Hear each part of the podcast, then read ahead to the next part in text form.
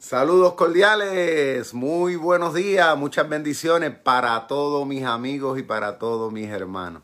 Este quien le habla es el reverendo Víctor Vázquez Toledo. Una vez más, hoy tempranito, con el propósito de poder compartir con todos y cada uno de ustedes otro estudio de la palabra del Señor basado en los profetas menores. Así que saludo para todos los que nos puedan estar viendo, para todos aquellos que se van a estar conectando, para todos que van a estar en un momento dado escuchando, para todos los amigos y hermanos acá en Puerto Rico, en Estados Unidos y también en Centro Suramérica y en todas las partes del mundo. Esperamos, ¿verdad?, que la bendición y la gracia de Dios nos cubra de una manera sobrenatural y nos libre de los extremos de esta pandemia. Sigamos orando por nuestros propios países y sigamos orando también por otras partes del mundo, que ahora más que nunca todos lo necesitamos. Perdonen que ayer en la, en la tarde no pudimos transmitir, ¿verdad? Para aquellos hermanos que ya estaban esperando el estudio del Evangelio de Juan, quiero decirle que ayer pues estuvimos eh, haciendo la grabación del servicio que vamos a estar transmitiendo, si el Señor permite, el domingo en la mañana. Así que tal vez vieron alguna foto, video que pusimos, ¿verdad? Que yo puse en la página este, acerca de eso. Pues era que estábamos bastante ocupaditos y, y salimos pues un poco, un poco tarde, ¿no? Entonces pues ya el tiempo había pasado. Pero nada, aquí estamos este, con el firme compromiso de dar continuidad a este trabajo porque sabemos que es importante delante de los ojos del Señor y sabemos que es, alguien, es algo que muchos de ustedes valoran, lo, están esperando eh, y yo me siento feliz por eso, aunque sea uno, aunque sea una sola persona que verdaderamente valore, aprecie lo que es la palabra, lo que es el verbo de Dios. Porque hay, hay algo bien interesante y es que que dice que Dios, aquellos que no aprecian su palabra, que no le estiman el estudio profundo de su escritura, dice que Dios no escuchará su oración. Así que yo felicito grandemente a todos y cada uno de ustedes que se han constituido en buenos discípulos del Maestro. Si pueden darle compartir, un share a todo esto, es muy importante también para que otros amigos y familiares también puedan edificarse. Eh, vamos a ir a la carta de que escribiera el profeta Naúm, pero como ustedes saben, vamos a, comenzar por la introducción. Vamos a hablar, ¿verdad? Eh, acerca del trasfondo. Muy importante para que una vez ya comencemos con la carta, pues podamos conocer bien quién fue realmente este profeta, eh, a quién fue que le escribió y cuáles fueron realmente las intenciones del por qué pues Dios lo envió con este mensaje. ¿Ok? Así que eso es bien importante. Acuérdense, siempre cuando usted vaya a estudiar, escudriñar la Biblia, es bien importante conocer el, el, el por qué, quién lo escribió. ¿Ok? No podemos acercarnos a la Biblia y ya y tomar así, ¿verdad? Un pasaje bíblico y hacer, hacer unas ideas este, y hacer unas conjeturas de unas cosas porque podemos caer en en tal vez en un error, ¿ok? Ok, vamos a la introducción en el nombre del Padre, del Hijo y del Espíritu Santo. el profeta y su medio. Dice, lo que hasta el día de hoy se conoce en relación con la vida de, de Naúm es exclusivamente lo que él ¿verdad? Lo que el propio del libro aporta, o sea, lo que, se, lo que, lo que hoy día se puede entender, aún en los círculos, ¿verdad? Este, de estudios eh, más prominentes, este, acerca de este hombre llamado Naúm, pues diríamos nosotros es muy limitado. Es muy limitado. La información que hasta el día de hoy nosotros tenemos, ¿verdad? Dice aquí que, que lo que hoy día pues podemos entender de él, pues es lo que él mismo aporta en el libro. ¿okay? Pero eso no, eso, eso quiero que quede claro, eso no resta importancia, ¿okay? no resta importancia a, este profeta, ni resta importancia tampoco al contenido de esta carta que, o de este mensaje que él escribió de parte de Dios al pueblo. ¿Por qué? Porque el mismo contenido, escuchen bien, el mismo contenido, aunque no sabemos mucho de él como tal, pero el mismo contenido realmente aporta, ¿ok? Lo serio y lo importante que realmente fue ese mensaje. El mensaje como tal es lo que le da, podríamos decir, realce y le da presencia, en este caso, a esta figura llamada Naúm, del cual se conoce muy poco. Dice así. Dice que, ¿verdad? Según sus propias palabras en, en el verso 1, que nació en Elcos, ¿ok? Pero incluso este dato es poco significativo, ya que no se ha logrado identificar la población así llamada ni existe acuerdo respecto a su establecimiento. Eh, Elcos, ¿verdad? Como tal, como se escribe ahí, acuérdense que han pasado miles de años o sea, no estamos hablando son 100 años ni 200 años, son miles de años que han pasado. Y en los años que han pasado, pues muchas cosas han cambiado. ¿Sabes? Este, unas sí, otras no.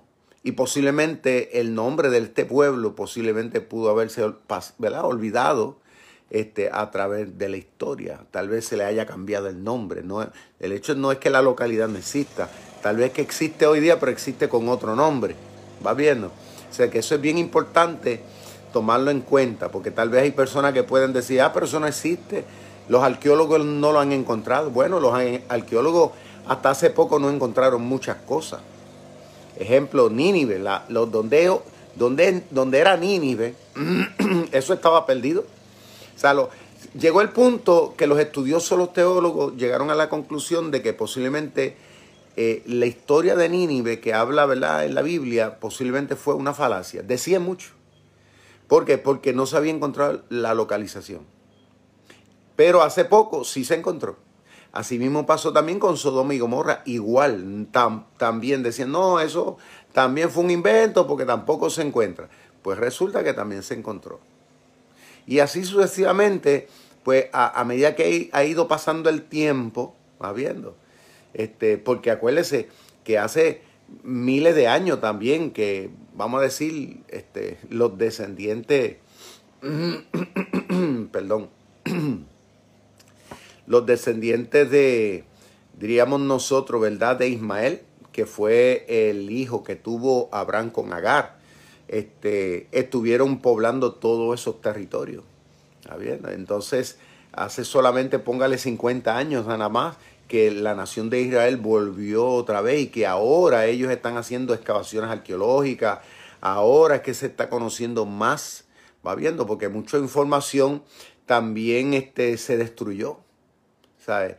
Eh, con el propósito de, no darle legitimidad a la nación misma de Israel, cosa que aún todavía está pasando.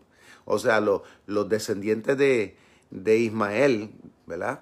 Este, que ahí pues entran todo lo que son, ¿verdad? La gran mayoría son musulmanes y toda esa gente por ir para abajo. Usted sabe, ¿verdad? Este, pues resulta que ellos hoy día están, están callando y están destruyendo y ellos no quieren que mucha información que se está encontrando pues se sepa. Porque eso le es contrario a lo que ellos dicen. Porque eso, eso le quita entonces, eso le quita a ellos legitimidad y le da legalmente más derecho va viendo a Israel porque eso hace ver que esa tierra ellos estuvieron ahí hace miles de años.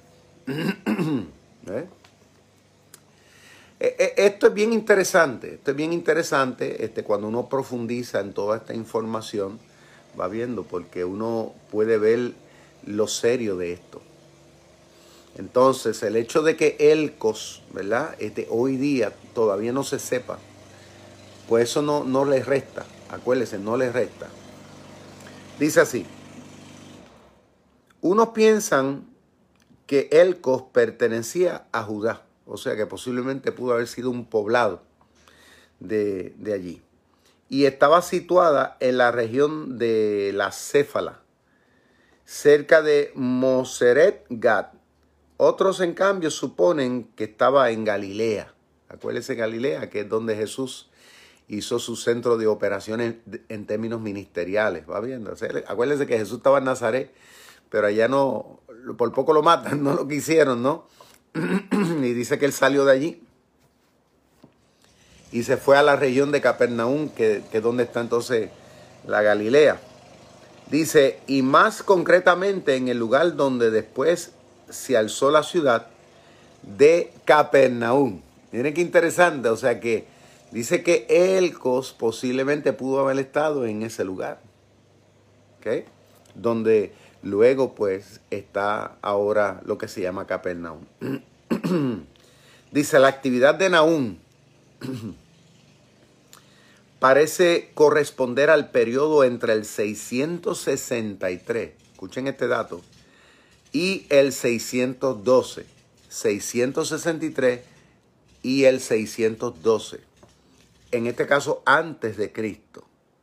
Estamos hablando años como loco.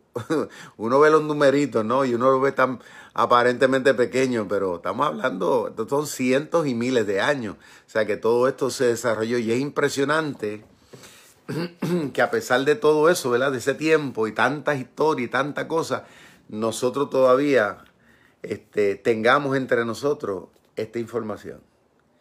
Y no hay lugar a duda de que si nosotros hoy día tenemos esta información es porque Dios ha cumplido su promesa que dice que el cielo y la tierra pasarán, pero su palabra nunca pasará.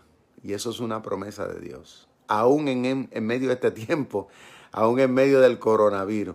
El coronavirus nos podrá dar a nosotros y le podrá dar a mucha gente, pero ¿sabe qué? A este libro no le da el coronavirus. Alaba lo que él vive. Gloria al Señor. Dice más. Y es probable que el libro fuera compuesto, fuera compuesto poco antes del 612 antes de Cristo, posiblemente. Dice, año en que los aliados tanto medo-caldeos atacaron y destruyeron la ciudad de Nínive. Repito, año en que los aliados medo-caldeos atacaron y destruyeron la ciudad de Nínive. Ahora quiero, quiero que tengan algo bien claro. Nínive, Nínive, para ese entonces era un, considerado una potencia mundial de aquel entonces. Estamos hablando, era una cultura desarrollada. O sea, había muchas cosas en términos de ese pueblo como tal que los hacía, podríamos decir, superior a muchos pueblos que, que estaban a su alrededor. Estamos hablando de los ninivitas eran pueblos que habían desarrollado, se habían desarrollado en muchas capacidades, a diferencia de otros pueblos, tales como por ejemplo la capacidad militar de ellos era, era algo sorprendente. Este, la capacidad eh, matemática, científica, este, eh, de ingeniería, en términos de la medicina, en términos de las relaciones internacionales, políticas, este, o sea, los ninivitas, cuando usted comienza a hacer un research, un estudio profundo acerca de ellos, ¿ok? En términos de, de lo que es este, eh, biblioteca, ¿no? Busque por, por ahí por el internet y todo esto. Usted se va a sorprender de que en ese tiempo, este, eh, lo, lo posicionado que estaban ellos a nivel mundial. Podríamos decir, o sea, lo podríamos comparar hoy día posiblemente con Estados Unidos, Estados Unidos de Norteamérica, este, pues hoy día es considerado a nivel mundial el top, hasta, hasta ahora, este, en, todo, por su política exterior, por, por la ciencia, este, por, por, muchas cosas. ¿Ves? Por muchas cosas es considerado una cultura superior. Es donde la gente dice, no, si lo hacen allá o es, es, bueno, o si lo dijeron allá, eso tiene que ser verdad. O sea, esa es la mentalidad de los pueblos. Entonces, Nínive en ese entonces de la historia era más o menos algo parecido. O sea, para todos los pueblos que le rodeaban, cuando hablaba, decir de Nínive, o sea, decir de ese pueblo, decir de lo que ellos hacen, eh, causaba miedo. causaba terror incluso hasta los pueblos y, ¿verdad? vecinos de aquel entonces conocido. O sea, era, era un pueblo de mucha historia, de mucha historia, que ahora mismo no vamos a entrar en eso, pero definitivamente es muy ancestral. Y eso, pues, hacía, ¿verdad?, de que ellos, pues, hubieran podido, vamos a decir, añejar o cultivar toda esa capacidad, todo ese conocimiento, todo, todo ese poderío que ellos tuvieron en ese tiempo, pues fue producto de una historia, de un desarrollo histórico. ¿Está bien? O sea que cuando, cuando nos vamos a dirigir a Nínive, porque en esta carta habla bastante de Nínive, o sea, cuando, cuando hablamos de Nínive, no piensen ustedes que era, no era un pueblito, como muchas veces la mente humana, ¿verdad? Eh, cuando escuchamos ah, que, que, que, Jonás fue a Nínive, ah, sí, bendito, fue a un pueblito ahí de, de, de, 10 mil personas a, a, ministrar. Así es que lo vemos muchas veces. Pero no fue así y eso lo vamos a ver a medida que vayamos entrando de lleno en el estudio de esta carta. O sea, ¿por qué Dios le habla? ¿Por qué Dios está decidido a tomar acción con ellos? ¿Por qué? Porque los ninivitas jugaban un papel, o jugaron un papel en su, en su entonces. Jugaban un papel para bien en términos del mundo, pero también jugaban un papel para mal. Y esto es bien, bien importante que nosotros los estudiosos de la palabra de Dios lo tengamos bien claro. ¿Por qué? Porque a veces pensamos que Dios pasa por, por, por alto las cosas. Pero hay pueblos que Dios sabe que de alguna manera Él los, él los tiene que mover de alguna forma, ya sea por bien o por mal. ¿Por qué? Porque estos pueblos juegan un, un propósito dentro del plan que Dios tiene y que Dios quiere llevar a cabo. Y si esos pueblos no se alinean a ese plan, pues lamentablemente Dios los tiene que ajustar. ¿Cuántos alaban y glorifican al Señor? Dios tiene que tomar acción. Yo quiero que ustedes tengan eso bien en claro. Y eso lo vemos repetidamente a través de la historia y a través de todos estos libros. Ahora, tengan esto claro también. A medida que uno va entrando en estos profetas menores, aún en los mayores, en estas cartas de los profetas, la mayoría, pues, eh, el mensaje que está es un mensaje, aunque hay mensajes de restauración y de mucha bendición, hay promesas que las vamos a ver y las hemos visto ya pero mayoritariamente el mensaje que encierran los profetas es un mensaje de confrontación. Tal vez para mucha gente se le haga pesado estos estudios porque dice, ah, pero ahí siempre lo que se hablaba era malo, de que Dios lo que venía regañando y destruyendo y castigando. ¿eh? Tal vez e, ese, ¿verdad? Sea, sea tal vez eh, el sentir de muchas personas a medida que vayamos avanzando en estos estudios pero es que esta información, aunque tal vez no nos guste, por eso es que muchas veces muchos cristianos no leen los profetas. ¿Por qué? Porque la información, pues, pues es negativa, ¿no? Y mucha gente no le gusta, la gente lo que le gusta pues, es que le digan cosas bonitas, pues no le gusta ver esta historia. Pero esta historia es bien importante que nosotros la estudiemos. Aún nosotros viviendo en este tiempo. ¿Por qué? Porque el mismo Dios que actuó y que ejecutó, como ya les dije, ¿ok? Con Nínive, Dios entendió que jugaban un papel protagónico en la historia. Y como ellos no querían ajustarse dentro del plan, Dios entonces procuró la forma de cómo ir ajustándolo. Y eso es precisamente lo mismo que aunque muchas veces no lo queramos entender ni lo queramos mucho menos aceptar, es lo mismo que Dios hace en este presente tiempo. Lo hace a nivel micro, a nivel personal de cada ser humano, lo hace a nivel de una iglesia, pero también lo hace a nivel de un pueblo y lo hace a nivel de una nación completa. Porque Dios es el dueño de todas las cosas. Gad, Adonai, Elohim, Hashem, el Dios de Abraham, de Isaac y de Jacob, el que creó los y creó el mundo y todo lo que en él habita, él es el dueño. ¿Ok? Por eso es bien importante ir a la escritura. Jehová, Él es el Señor. Muy bien. Dice, eh, año en que los aliados o que atacaron y destruyeron la ciudad de Nínive. Fíjate que dice que las destruyeron. O sea que en Nínive eventualmente por obra y gracia y voluntad de Dios, Nínive en su momento prácticamente dejó de existir. ¿Ok? Escuchen. Desde su aparición en el panorama general de la historia, los asirios se habían manifestado como un pueblo belicoso. ¿Sabe lo que significa eso? Un pueblo guerrero.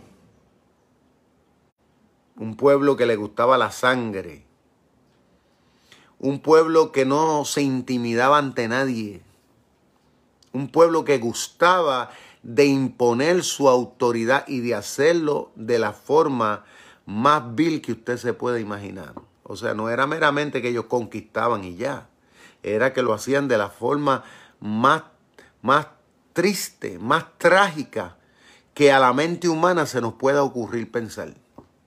Así era el pueblo ninivita. ¿eh? O sea, ellos les gustaba, como dicen en inglés, eh, they like to make a statement en lo que hacía. Le gustaba, gustaba que la gente se dieran cuenta de que realmente esta gente eran los que eran. O sea, causaban pánico, terror de la forma como ellos hacían sus conquistas, de modo que tal vez que los demás países que se enteraran cómo ellos conquistaban a X a Y pueblo, pues estuvieran dispuestos a entregarse sin tener que pelear. Fíjense cómo era el carácter, la forma de pensar, de analizar de esta gente, de los asirios, de los ninivitas. Se habían manifestado como un pueblo sumamente belicoso y como los más feroces dominadores de las naciones. ¿Ok? Que dominaban. Y no dominaban con, compaños tibios, dominaban con mano de hierro. ¿Ok? Hay, hay unos obeliscos, ¿no? Un, vamos a decir como, como si fueran eh, unos tallados que han encontrado este, allá en el Medio Oriente este, acerca de, de, estos soldados asirios, ¿no? Y acerca también de, de cómo ellos este, conquistaban a, a, sus enemigos. Y enseñan cómo el rey, cuando traen, ¿verdad? Los enemigos, los traen amarrados eh, con las manos hacia atrás así, este, entre las piernas y las manos, este, como si fueran, como si fuera un animal. Lo enseñan ahí arrodillado delante del rey, ¿verdad? De eh, asirio. Y como el rey asirio, con una espada, ¿verdad? Con, con su lanza, este, ahí, estando la persona viva, le va sacando los ojos. O sea, a ese nivel, estamos hablando al rey que conquistaba lo dejaban vivo, o sea, él lo dejaba vivo, pero él se daba, el lujo de sacarle, de, sacarle los ojos al rey a quien conquistaba. Y ese, eso estamos hablando en unos casos. En otros, pues ahí delante de él, pues les cortaba la cabeza. Perdonen lo gráfico, pero se lo estoy hablando para que ustedes vayan entendiendo lo belicoso. Y que lo que dice aquí es una gran verdad, porque aún todavía hoy día en muchos museos existen este, tallados que muestran esto, ese espíritu que ellos manifestaron. Dice, los cuales sometieron, ¿verdad? Sus enemigos, dice, este, en, su, en suerte de todo tipo de violencia, pero también en deportaciones. Eso quiere decir que cuando ellos conquistaban un pueblo, ellos, escuchen esto, mataban no era que encarcelaban, mataban a todas las personas que ellos consideraban de ese pueblo que ellos conquistaban, mataban a todo el que ellos consideraban inservible. Ahí dentro de esos, esa lista de personas inservibles, ahí había, por ejemplo, caían los, vamos a decir, los más pobres, las, las personas menos educadas, eh, ahí caían los enfermos, todos los enfermos, y que en ese entonces, pues, en todos los pueblos había muchísimos enfermos. Y eso lo podemos ver en el Nuevo Testamento, porque dice la Biblia que cuando Jesús, ¿se acuerdan?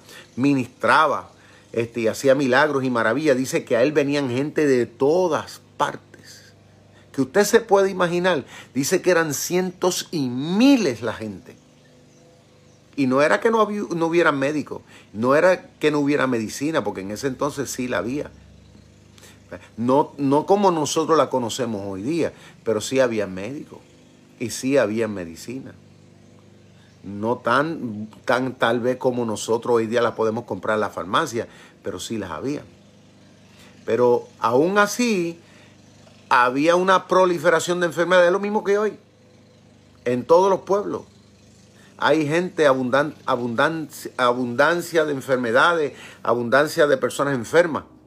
Lo que pasa es que tal vez a, simple vista no se ven, pero en los hogares cuando usted los va a ver y los va a rebuscar, usted se va a dar cuenta de, de todo tipo de personas con todo tipo de condiciones habidas y por haber. Y en ese entonces también era lo mismo. Entonces cuando ellos conquistaban, esos eran, como decía el target, esos eran los primeros que ellos le quitaba la vida.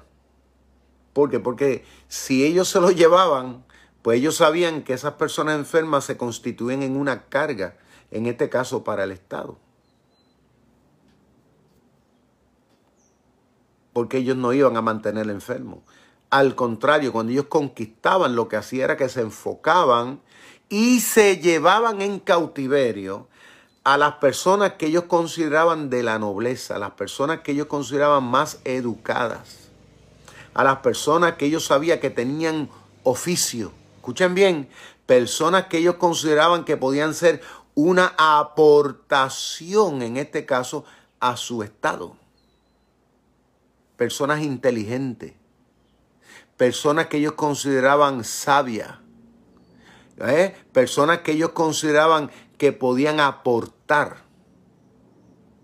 Eso lo vemos, por ejemplo, en el libro de Daniel, habla eso también, cuando Daniel también fue deportado para su tiempo, Nabucodonosor, y se lo llevó, no se llevó a todo el mundo, mató miles tal vez millones de ellos, pero se llevó miles. Y dentro de esa caravana de gente que se llevó, se llevó lo exclusivo del pueblo de Israel. Vamos a decir, la, la, la, pepa del ojo, como decimos nosotros, o, la nata, ¿no? Se llevó la élite, se lo llevó con él. Con el propósito, dice, de que ellos fueran sus servidores allá.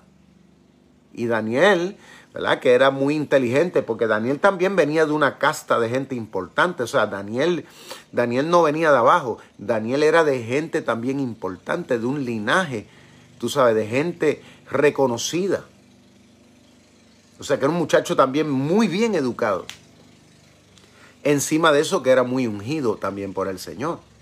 Y cuando él llegó, dice que junto con los demás que llegaron, ¿verdad? En este caso fueron inmediatamente separados para servir en la corte del rey. Y ahí pues comienza la historia. Pero el punto es, y esto lo vemos en varias ocasiones en la Biblia, en el Antiguo Testamento, que hubieron personas ¿verdad? Que las cuales se llevaron en estas conquistas, en diferentes conquistas, pero se llevaban las personas que ellos entendían que valían y que podían aportar al Estado. Lo demás lo mataban. Así. Eso, esto es triste, ¿verdad? A veces hasta decirlo y uno pensarlo. Porque uno no, uno todavía no hay ni un recuento de, de las miles y tal vez millones de personas, las masacres masivas que estos reinos, que estos este, soldados hacían, o sea, particularmente Nínive. Uno pensaría, uno pensaría, lo habrán enterrado, los dejarían ahí que se los comían los buitres. No se sabe. Lo cierto es que nosotros leemos algo, pero no se nos ocurre pensar lo dramático que realmente fueron estas conquistas. No tenemos, ni aún yo, tengo la más mínima idea de lo que realmente esto fue. Ver familias enteras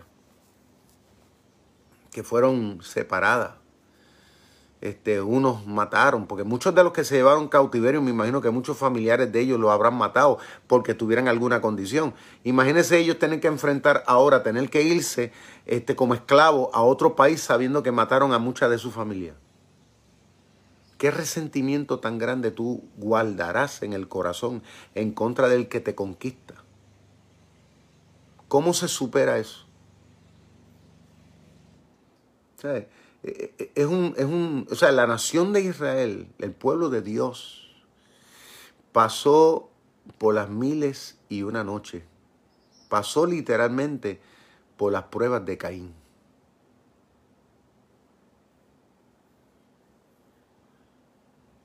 Una cosa espeluznante. La historia encierra tanta tristeza, Y escuchen bien, esto es bueno que nosotros a un día lo sepamos. ¿Saben por qué? Porque nosotros en este tiempo, los que nos ha tocado vivir en este tiempo, vivimos anajenados en una burbuja pensando que nosotros nunca vamos a pasar por situaciones duras. Que nosotros no merecemos eso. Como ahora mismo, las situaciones que estamos viviendo a nivel mundial. Yo estoy casi seguro que hay muchos cristianos que están enojados con Dios y que dicen, no, pero ¿qué, ¿por qué?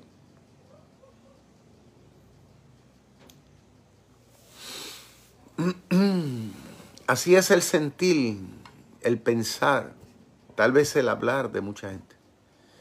Pero cuando vemos la historia nos damos cuenta de que el pueblo de Dios, aparte de que la bendición, la bendición y el favor de Dios ha estado con ellos, ha estado con ellos, pero también las tragedias, las pruebas, las persecuciones,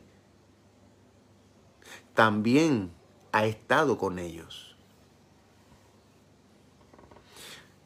Usted no, no puede encerrarse en estar pensando de que usted porque es cristiano, usted no le puede pasar nada malo.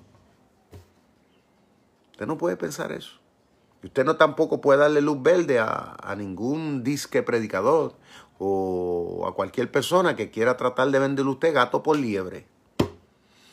A decirle usted, no, que, que, que Dios no va a permitir esto, como hay gente que me han dicho a mí. Porque ha habido veces que yo le he dicho a personas, bueno, hay que orar, ¿verdad? Si Dios lo permite. Y, y hay personas tan prepotentes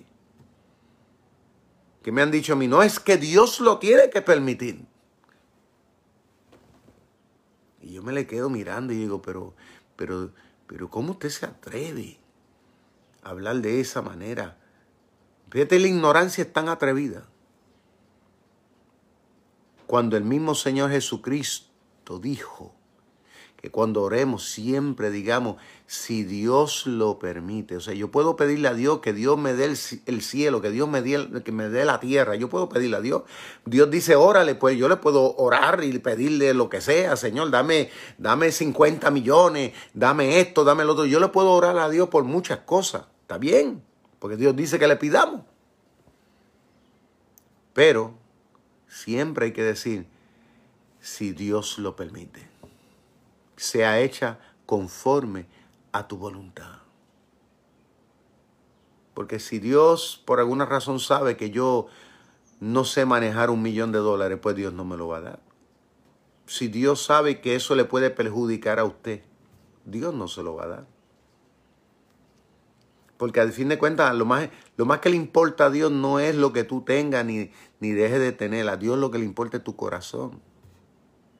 A Dios lo que le importa es que tú estés apegado a Él, que tú dependas de Él, que tú camines con Él, que tú lo respetes, que tú lo pongas primero en todo.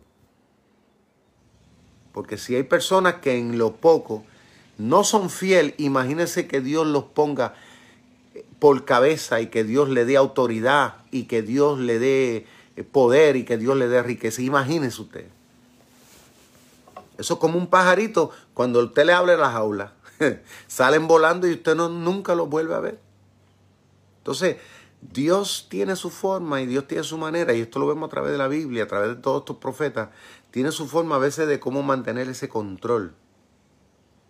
y esto es bien importante como teólogo, como estudioso de la, de la bendita palabra de Dios, que nosotros lo tengamos claro. Dios tiene su forma de cómo mantener control sobre mí, sobre tu vida, sobre la iglesia, sobre los pueblos y sobre todas las naciones del mundo. Entonces, volvemos acá, ¿verdad? a esta introducción, a este trasfondo que estamos eh, viendo acerca de la carta o el libro de Naúm de este profeta y también acerca, ¿verdad?, del contenido que es de todo el mensaje. Dice, por eso los pueblos del Medio Oriente, entre ellos el reino de Judá, o sea que el pueblo de Dios, durante un largo siglo habían sufrido el yugo de la opresión asiria. Vuelvo, voy a repetir un poco eso. Dice que muchos pueblos, incluyendo el pueblo de Judá, habían por largo, por un largo siglo, habían sufrido el yugo. ¿Sabe lo que es un yugo?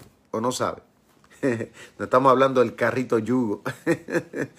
Un yugo, el yugo que se refiere aquí, que está hablando, que lo está poniendo como un ejemplo, está hablando de, ese pedazo de madera que se le ponían, por ejemplo, a dos bueyes, ¿verdad? Para mantenerlos unidos y en, un mismo, en una misma dirección. Dice que los asirios,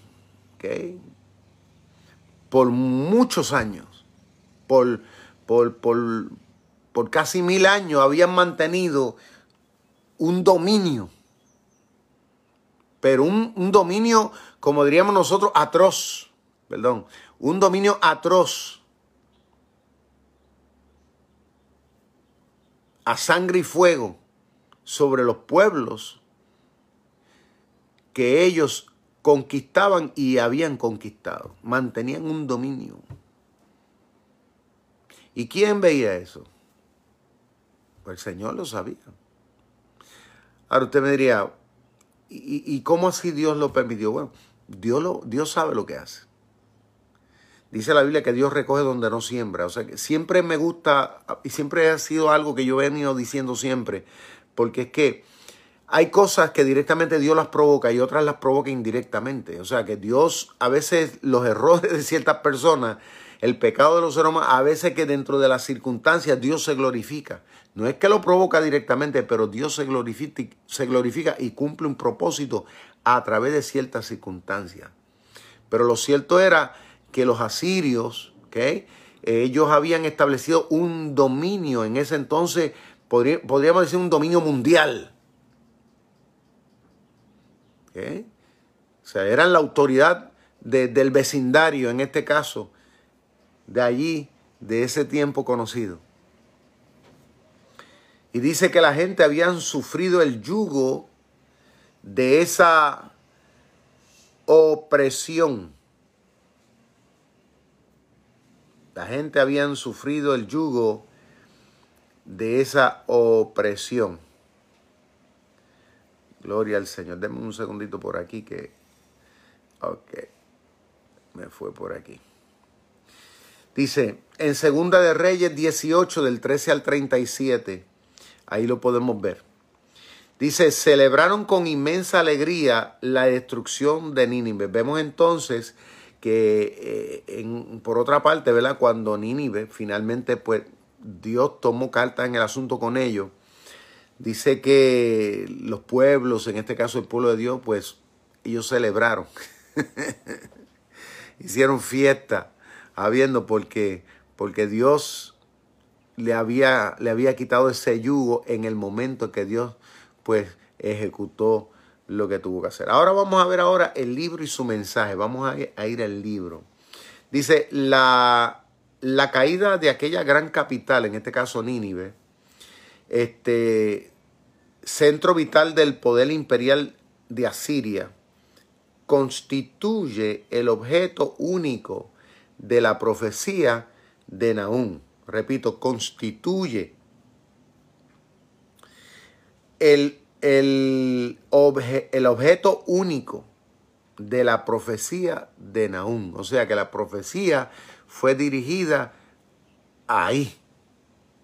Y eso lo vamos a ver más adelante. Alrededor de tan anhelado acontecimiento gira su mensaje. Dice que es un vibrante poema lleno de pasión. De las tres partes en que puede dividirse el libro de Nahum, la primera se presenta en forma alfabética hasta el verso 8 del capítulo 1. La letra inicial en el orden del alfabeto hebreo. El texto canta aquí la gloria de Jehová, el Dios celoso y vengador. Gloria a Dios. Dios celoso y vengador es Adonai, es Elohim. Es el Dios de Abraham, de Isaac y de Jacob. Es tu Dios y es el mío. Es Dios celoso y vengador, cuyo poder supera a cualquier poder humano. Lo supera.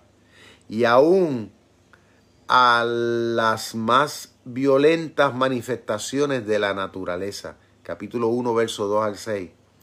Jehová, el Dios de Israel. Escuche bien, me, me, encanta siempre cuando la Biblia hace ese énfasis. Cuando dice el Dios de Israel. Lo han leído, ¿verdad? Pues aquí lo vemos repetidamente. ¿Por qué? Porque hace ver que el que controla el cielo y la tierra no es el Dios de, en este caso, de todos estos pueblos. Va viendo, ellos sí le pertenecen, son su propiedad. Pero Dios con quien tiene un compromiso, un amor, con quien Dios tiene unos pactos y unas promesas, escuche bien, particulares, es con el pueblo de Israel. Y a este pueblo nosotros, los de la fe en Jesús, hemos sido injertados. Así que salimos bendecido porque también eh, participamos de esas promesas, de ese amor y de esos propósitos que Dios tiene. Tremendo esto, esto está bueno y se pone mejor. Eh, dice Jehová, el Dios de Israel, protegerá a los suyos y los librará de sus enemigos los asirios, capítulo 1, verso 8, hasta el verso 10. Y dice, Él, que es Señor de la historia, aún en el tiempo presente, dice, y tiene en sus manos el destino de todas las naciones. Escuchen esto, tiene el destino de Estados Unidos, tiene el destino de Perú, tiene el destino de Centro Suramérica, tiene el destino del Caribe, tiene el destino de, de, de, de todos los continentes. El que tiene el destino tiene el control de todos los países, tiene control aún hasta de la China comunista. ¿Mm? No hay un pueblo, no hay una nación, por más grande, por más pequeño en el mundo, que Dios no tenga el control, aunque muchas veces no lo parezca. Fíjate que Nínive dominó, era como decirte el guapetón de barrio de aquel entonces, va viendo, era el guapo del barrio quien dominaba allá en ese entonces a todos los países por, por casi mil años. Me imagino que habrán muchas veces pensado los demás países, ¿y quién podrá en contra de Nínive? Si han ejercido tanto poder y tanto dominio por tanto tiempo, ¿quién podrá con Nínive? Como ahora mismo, ¿quién pensará? ¿Quién podrá con Estados Unidos? ¿Quién podrá con la China? ¿Quién podrá con Rusia? Porque hay, hay, muchos de ellos que son, son guapos de barrio, como decimos nosotros, ¿verdad? Por la, por la autoridad que tienen, por la capacidad que tienen. Y jamás a nosotros se nos ocurría pensar que algún día ese poder dejaría de existir, no meramente por mano humana, sino por mano de Dios. No se nos ocurre pensar. Pero Dios dice la Biblia es el que pesa los corazones en una balanza. Y dice la Biblia que Dios ha determinado un tiempo para todo lo que hace. Dios no da palos a ciegas, como nosotros a veces suponemos. A veces pensamos que hay cosas que nunca van a cambiar. Pero lo cierto es que todo en la vida tiene una fecha de vencimiento. hay un dicho que dice acá en el campo que no hay mal que dure 100 años ni cuerpo que lo resista. O sea, Dios tiene término para todo. Aún para los más soberbios, aún para los más inhumanos, Dios tiene un tiempo. Y yo he visto eso en mi vida yo he visto cómo Dios cambia panorama, pero los cambia dramáticamente. Ahora mismo lo que está pasando a nivel mundial. Lo que está pasando a nivel mundial. Esto está provocando cambios y va a provocar cambios en muchas cosas. Y lo que vivimos el pasado, vamos a, vivir siempre recordando, wow, cómo eran aquellos tiempos. Porque nosotros todavía no tenemos la idea de, de, los cambios que esto va a provocar. Porque esto va a traer un efecto de cambios en todo, a nivel personal, a nivel de pueblos, a nivel de naciones, a nivel de relaciones entre pueblos. Todavía está por verse el panorama, por, por, por abrirse la cortina. Todavía está por verse muchas cosas. Pero de que ha de traer cambio, claro. Nosotros lo vivimos aquí en Puerto Rico cuando vino el huracán María, que nos dio duro, que nos dejó aquí en la oscura. Meses, porque aquí no fueron semanas, aquí fueron meses sin agua, sin luz. Claro, lo bueno era que podíamos salir y compartir. No había coronavirus, pero, pero sí habían, habían muchas cosas que limitaban. Hubo muerte, negocios que dejaron de existir, gente que fueron a bancarrota, personas que se fueron del país. Muchas cosas cambiaron. ¿Va viendo? Abrió un panorama diferente. Y asimismo esto ahora, a nivel local y a nivel internacional, ha de provocar eso. ¿Quién está detrás de todo esto obrando? El Señor. Él tiene el control de todas las cosas, aún todavía. Nosotros, ustedes y yo, nos constituimos en los profetas de Dios de este tiempo presente. Porque estamos recordando esta realidad de quién es Dios, cómo Dios piensa, cómo Dios trabaja. Pero acuérdense que aunque Dios trae cambios. Hay que ver los cambios por bien no se pueden ver por mal. Lo que pasa es que los seres humanos tenemos miedo a los cambios. Nos da miedo. ¿Qué pasará? Siempre vemos, porque siempre vemos lo negativo. Pero hay que estar confiado. Dios sabe lo que hace. Por una parte nos quita algo, pero muchas veces para darnos el doble. ¿Va bien? A veces Dios resta, pero es porque nos quiere añadir más. Nosotros nos creemos que somos tan sabios, tan inteligentes, que todo lo podemos y que todo lo controlamos. Pensamos que, que lo que nosotros hacemos es lo correcto, pero Dios sabe que no es así. Dios entonces tiene que modificar. Yo leía esta mañana con mi esposa, estábamos leyendo un algo que pusieron en, en las redes, bien bonito, que decía que, que esto del tiempo, el reloj, prácticamente murió. Algo que nosotros valoramos tanto, ¿verdad? No, que esta hora y tengo que hacer esto y tengo que hacer lo otro y tengo que hacer esto. O sea, vivíamos tan abrumados por el tiempo, por el calendario, que no teníamos vida. Habíamos caído presos de eso. Y ahora pues Dios nos quitó el reloj. Porque ahora estamos en la casa metidos. Tranquilo. Muchos se están levantando cuando, cuando el cuerpo los patea de la cama. Muchos se están levantando. Otros, ¿verdad? Tienen que trabajar porque, por ejemplo, hay profesiones que siguen, pero la gran mayoría están en su casa. Comiendo, tirado para atrás en el mueble, viendo televisión, en la hamaca, otros tal vez hacen mes y medio que no, no ven la luz del sol porque están encuevados, ¿no? Con miedo. Han tenido buena relación con su familia. O sea, han perdido unas cosas. Hemos perdido unas cosas. Pero por otro lado hemos ganado otras. De las cuales nosotros no le estábamos dando mucha importancia. Ahora la relación matrimonial entre muchos ha mejorado. Digo, tal vez muchos la han empeorado, pero muchos no, muchos han mejorado.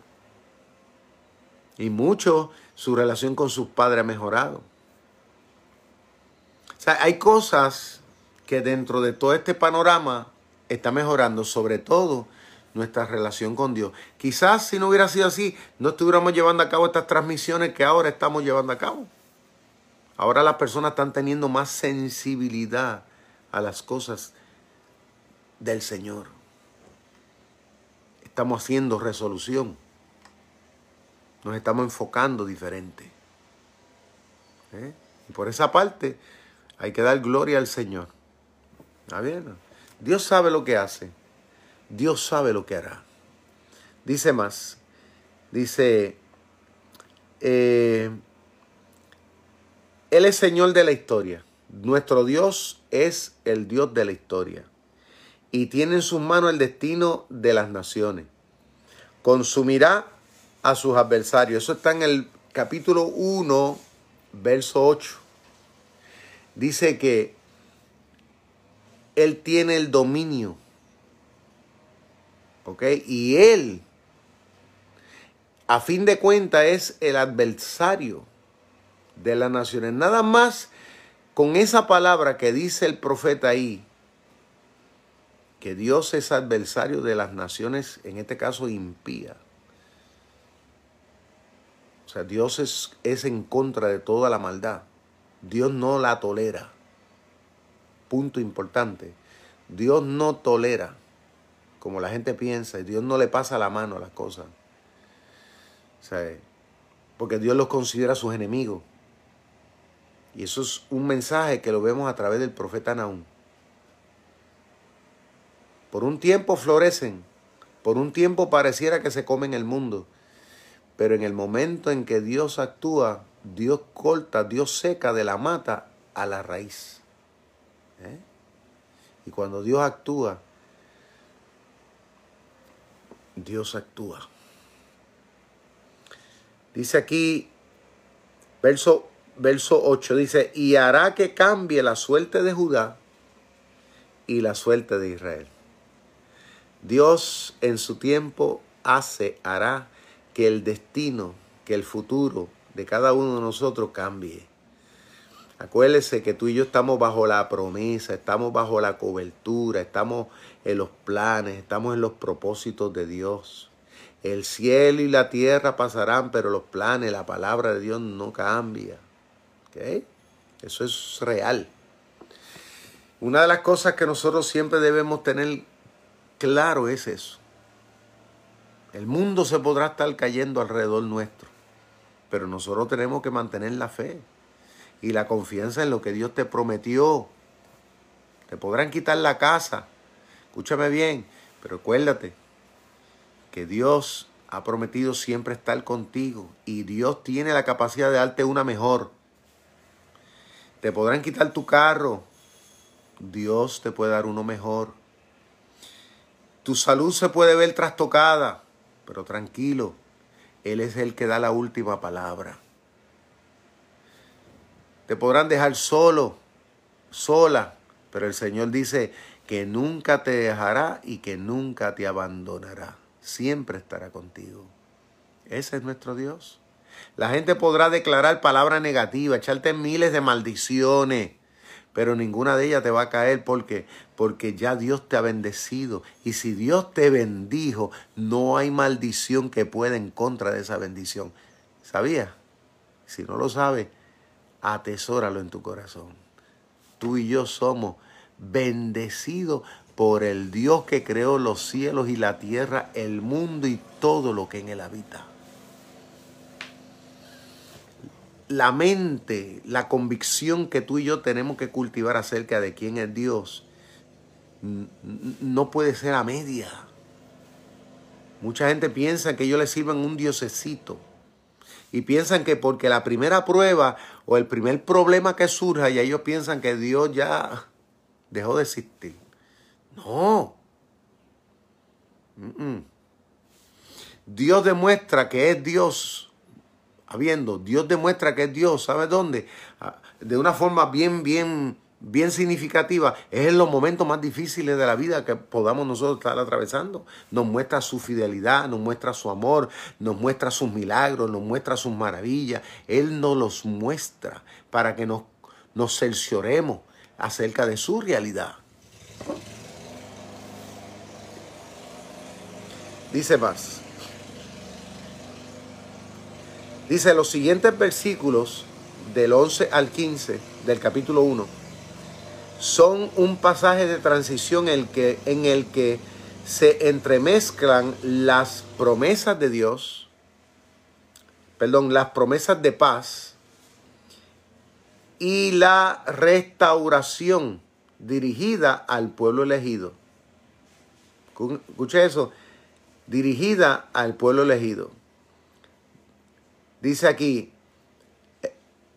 el ritmo poético del lenguaje de Naúm y el dramatismo de sus metáforas, sonoridad de sus palabras evocan, evocan el rodar de los carros de guerra, el galopar de los caballos y el, y el furioso fragor de la batalla hasta parece escucharse como brotando de su fondo de desastre y de muerte el clamor victorioso del pueblo, en este caso de Dios. O sea, que la manera como Naúm describe este, cómo Dios, ¿verdad?, va a ejecutar en contra de Asiria, en contra de los, de los ninivitas, este, su furor. Este, pareciera como si fuera una película. Eso es lo que está queriendo decir aquí el teólogo como, como, como si fuera que nosotros estuviéramos viendo en, el televisor ahí imágenes. bien? Así que eh, hoy no nos va a dar tiempo para entrar. Ya mañana, si Dios nos da la vida y la salud, pues vamos a entrar de lleno. ¿ok? Le prometo, si Dios lo permite, poder entonces comenzar en el capítulo 1 del profeta Nahum. Voy a terminar exponiendo el esquema del contenido. En primer lugar, vemos desde el capítulo 1, verso del 1 al 14, eh, la ira vengadora de Dios. Ahí es donde se habla bien dramático de eso, de la ira vengadora. Porque hay ira, va acuérdense que Jesús le dio ira cuando fue al templo, le entró a palo y usted sabe, a Raimundo, a todo el mundo allí. Pero en este caso, esta ira es una ira de venganza. ¿Por qué?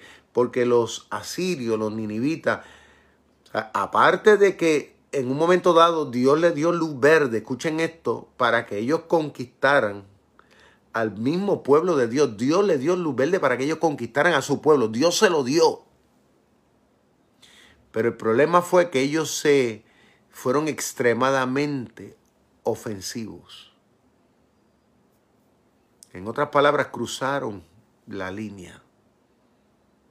Dios les permitió conquistar, pero la forma como ellos lo hicieron fue la manera como Dios no le gustó.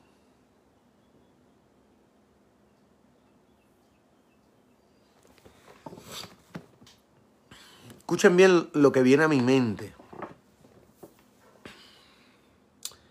Esto trae a mi mente el momento cuando Saúl, ¿se acuerdan que perseguía a David? Para matarlo. O sea, Saúl, Saúl no era que quería pasarle la mano a David. Le quería matarlo. Saúl sabía que el corazón del pueblo y aún el mismo corazón de Dios estaba con David y no con él. Entonces, él, vamos a decir, perdió hasta el sueño porque lo quería matar. Lo persiguió, aún personalmente, él se fue con los guerreros a campo abierto a buscar a David, por las montañas, por, los llanos. Y en varias ocasiones, en varias ocasiones, en esas campañas que él fue a buscar a David, Dios le entregó, Dios le dio la oportunidad para que David lo matara, matara a Saúl. David se encontró con muchas ocasiones en que sabía él que Dios se lo había entregado en sus manos. Pero David es un hombre temeroso de Dios, dentro de su humanidad, dentro de que no fue un hombre perfecto, porque no piensen ustedes, escúchenme bien los cristianos, que a veces, tú me entiendes, se hacen, se hacen, se quieren hacer demasiado muy santurrones. David, no piensen ustedes que David fue un, nene de, iglesia. David fue un pecador empedernido, ¿sabe? Un criminal, un mentiroso. Por ahí para abajo le podría nombrar un adúltero. De todo fue. De todo. Pero con una gran diferencia. Que a pesar de que David fue similar, igual o peor que nosotros, pero David era un hombre dentro de su humanidad temeroso de Dios. Y supo humillarse y reconocer sus faltas delante de la presencia de Adonai, del Señor.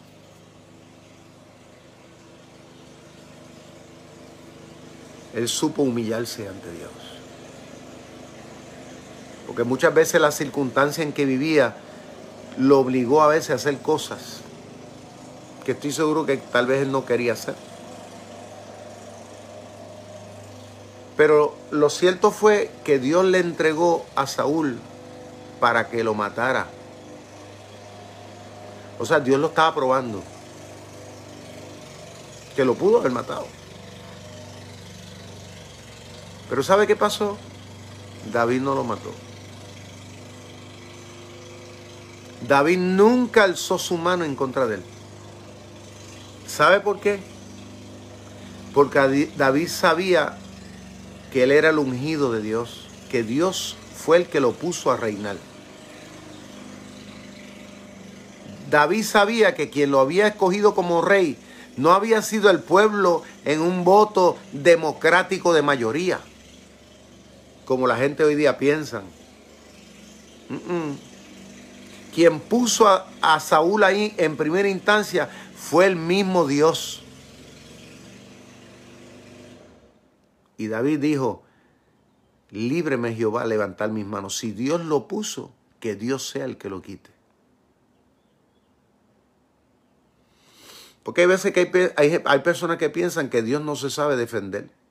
Que la gente piensa que yo tengo que defender la causa.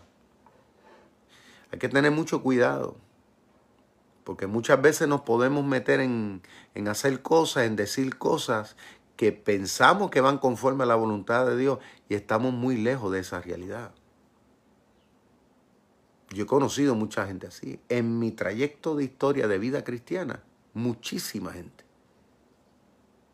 se levantan en contra de pastores, se levantan en contra de iglesias, se levantan Y no quiero decir que los pastores sean perfectos, no, no, porque no somos ningunos perfectos. Pero si Dios los puso ahí, que sea Dios el que los saque. Dios sabrá cómo, la forma y la manera.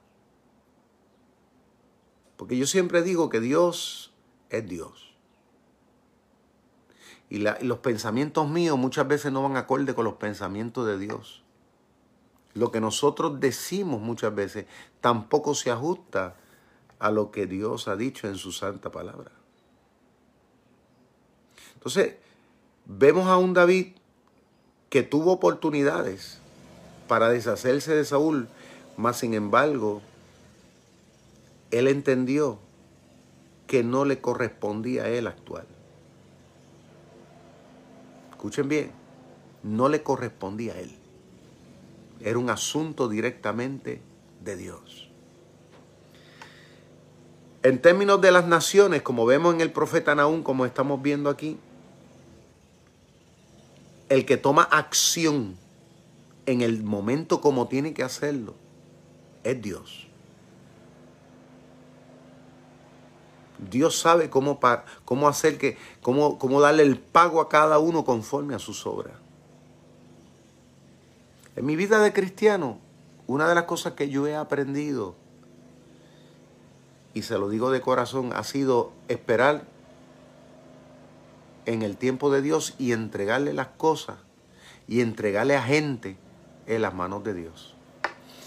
Ahora, las personas que tal vez en un momento dado. Pudieron haberse levantado o en contra mía o en contra suya, pero voy a hablar de mí, ¿verdad? De mi experiencia. Este, yo me hubiera podido vengar, yo me hubiera podido desquitar, porque déjame decirle, yo me he encontrado en mi vida de cristiano con, con mucha gente que honestamente me han pagado bien mal. Personas que me pueden decir, papá, que yo han comido, como dicen por ahí, han comido de mis manos. Yo les he servido no en plato de plata, en plato de oro, por así decir. Mas sin embargo, su forma pues ha sido, ha sido bien feo como decimos nosotros, ¿verdad? Han sido bien malitos, como dicen allá en Perú. Pero yo he aprendido un principio y siempre lo he vivido siempre. Y es que yo he aprendido a dejar las cosas en las manos del Señor. Porque al momento las personas se van hablando y le hacen ver a la gente que uno es el malo. Y eso es lo triste cuando tratan de hacer ver que tú eres malo, cuando tú sabes en tu conciencia que eso es mentira. Y casi siempre la gente le cree al primero que habla. Entonces, como ven, la gente me ven tranquilo, o tal vez te ven tranquilo, pues la gente piensa, pues mira, este tiene que ser el culpable. Pero que es que nosotros hemos aprendido a confiar en el Señor. Hemos entendido que quien paga, quien a fin de cuentas eh, actúa, quien hace la verdadera justicia, quien impone la verdadera justicia, es el Señor. Es más, las personas le hubiera beneficiado que hubiera sido yo el que actúe. Le hubiera beneficiado. ¿Por qué? Porque cuando Dios actúa, Dios actúa. A veces yo, yo, yo a veces oraba al Señor, Señor, ten misericordia de esta persona, porque no sabe lo que hace. O sea, yo, yo digo lo mismo que dijo Cristo en la cruz, Padre, perdónalos porque no saben lo que hacen. Y literal, hay gente que a veces te los ve que no saben, o sea, la gente no sabe a veces la línea que cruzan. Ellos piensan que, que, que, que, que, ah, que uno es un cualquiera. Ah, que esto, esto, esto, esto, esto es así. No. ¿Y sabe por qué lo hacen? Por su ignorancia.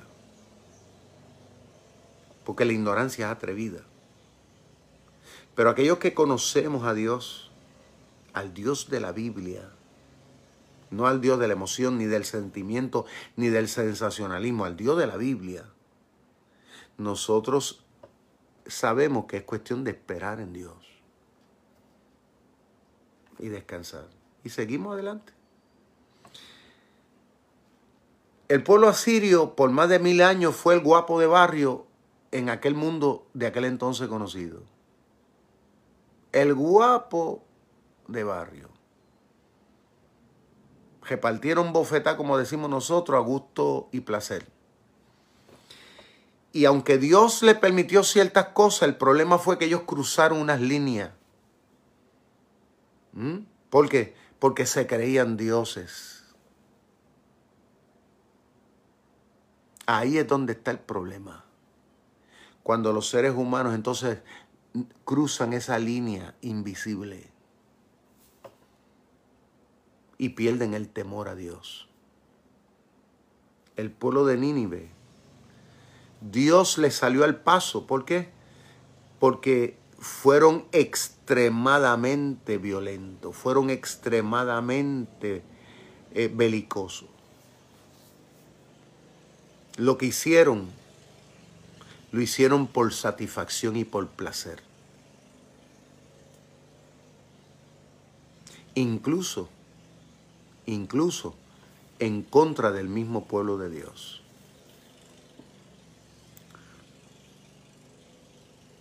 Esto lo que nos enseña y lo que nos debe enseñar a nosotros, que nosotros tenemos que tener mucho cuidado con lo que hacemos y saber hasta, hasta el punto que llegamos.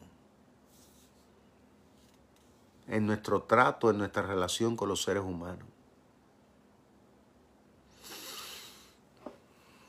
Aún la misma iglesia, en el tiempo que nos ha tocado vivir a nosotros, nosotros tenemos que tener siempre consciente de que todo tiene unos límites y que nosotros no podemos pensar en caer en hacer lo que a Dios le compete hacer.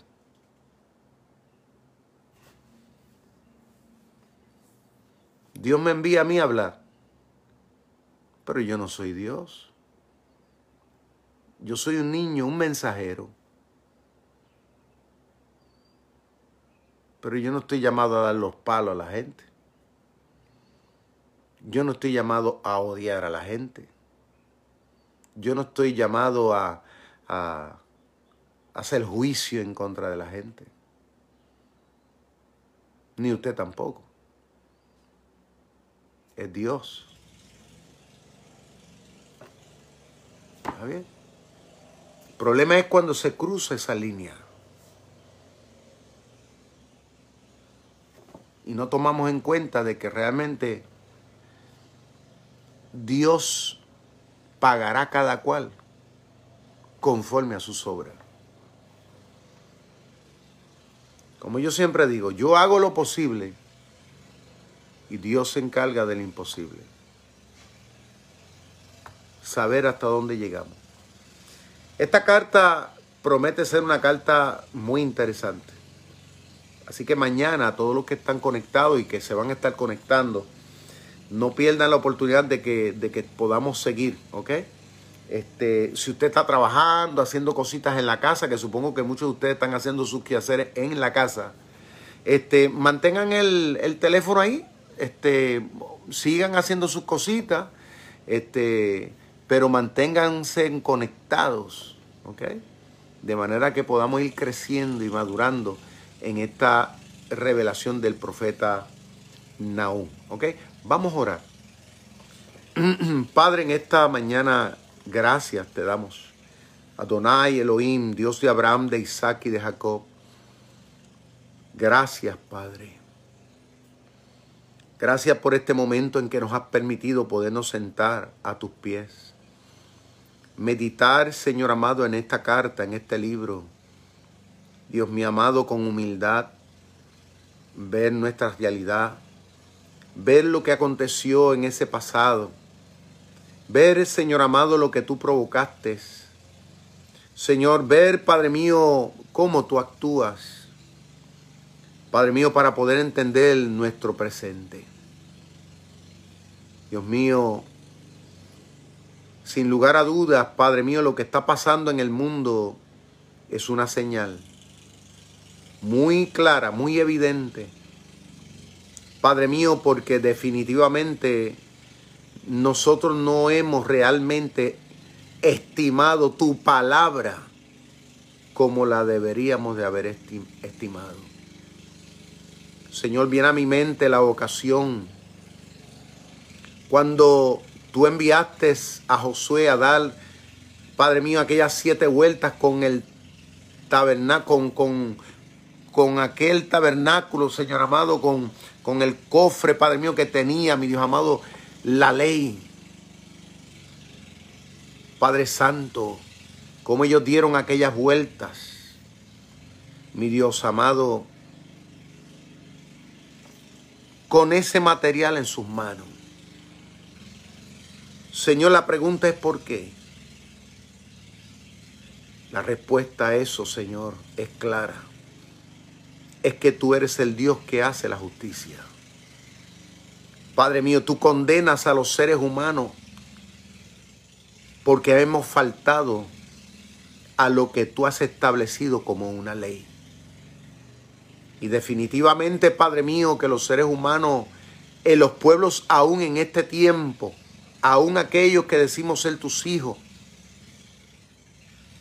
Padre mío, no hemos vivido a la altura de tomar en cuenta, de respetar, Padre Celestial, las leyes que tú has impuesto. Cada cual, Señor, como dice, se ha apartado por su camino. Ten misericordia de nosotros. Perdónanos, Señor. Y permítenos, Padre mío, que de todo esto nos podamos seguir levantando porque yo sé que hay una palabra de restauración. Porque lo que tú haces lo haces con ese propósito. De que podamos levantarnos mejor. Señor, en medio de todo esto, no meramente te pido paz, te pido que nos ayudes a humillarnos.